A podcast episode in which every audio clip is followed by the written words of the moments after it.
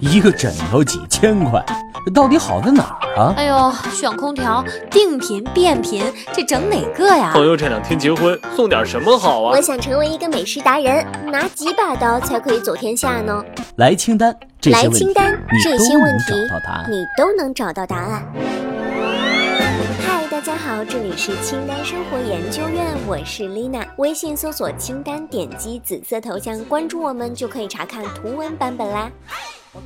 十一小长假来了，我已经按耐不住为祖国母亲庆生的激动心情了。大家一定都提前准备好了周全的假期出行计划，只要带上好心情出发就可以啦。每每到这个时候，很多带宝宝出行的爸爸妈妈要开始愁了，尤其是坐飞机的时候。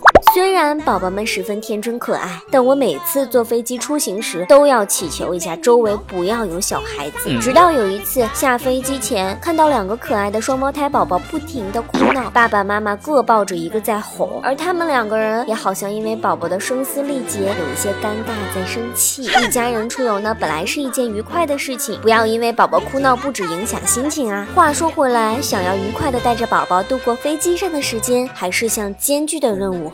起飞下降时是宝宝最难适应的时刻。如果宝宝很小呢，可以带上安抚奶嘴儿；其他时刻，我们需要做的就是转移他们的注意力。最基础的可以选择带上宝宝们经常玩的玩具，减少他们的焦虑感。还有一个最好的东西，可以让宝宝们淡定起来，磨牙小零食就是救星。没有哪个小朋友可以抗拒得了零食的魅力。从坐上飞机一直到下飞机，这一个漫长的过程，我们要提前铺垫好。所以，我们可以选择带一个儿童旅行箱，既可以坐又可以骑。上飞机前呢，也是艰巨的一段路。为了避免孩子们到处乱跑，让他自己拉着自己的行李箱，或者是他骑着你拉着，这样呢也能让他老实一会儿，也能培养他的责任感。当然，刚上飞机的时候，孩子还算坐得住，可以拿出一些哄娃神器，比如说填色书来让他画，尽量带好擦拭的画笔。如果画到小桌板上呢，方便清洁。填色书最好选择有情节的，这样也可以增加亲子互动。填色书不会让孩子坚持太久。玩具就要上场啦！选择乐高可以拼出无限的可能，家长在旁边加以指导，孩子们还可以玩得更久一点。不过就是注意不要带很多小零件的乐高，否则容易丢失。过一段时候，孩子自己玩腻了，就开始缠人了，需要家长陪伴的活动了，可以选择带一些手指玩偶，可以利用这种手指玩偶讲故事，更加生动活泼，孩子们非常喜欢。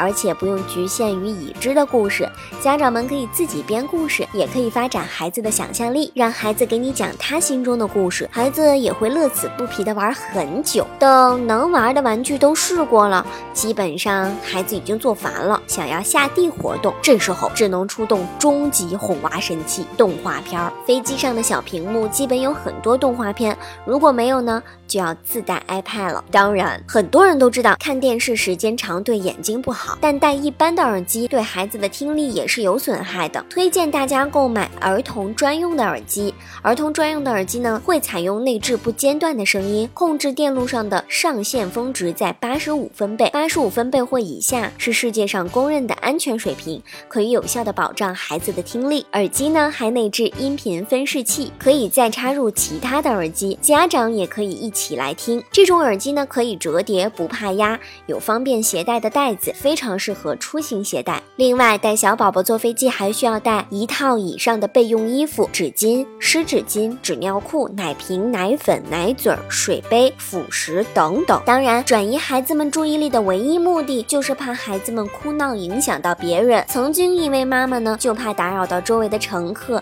而提前手绘道歉卡片分发给大家。嗨，大家好，我才十八个月，不怎么会说话，这是我第一次坐飞机，可能会感到不适，也许我会会无法控制我自己，但我和我的家人会尽最大的努力好好表现，我会记得陪伴我人生第一次旅行的所有好心人。这个举动呢，真是贴心又温暖，在路上就是最好的亲子活动。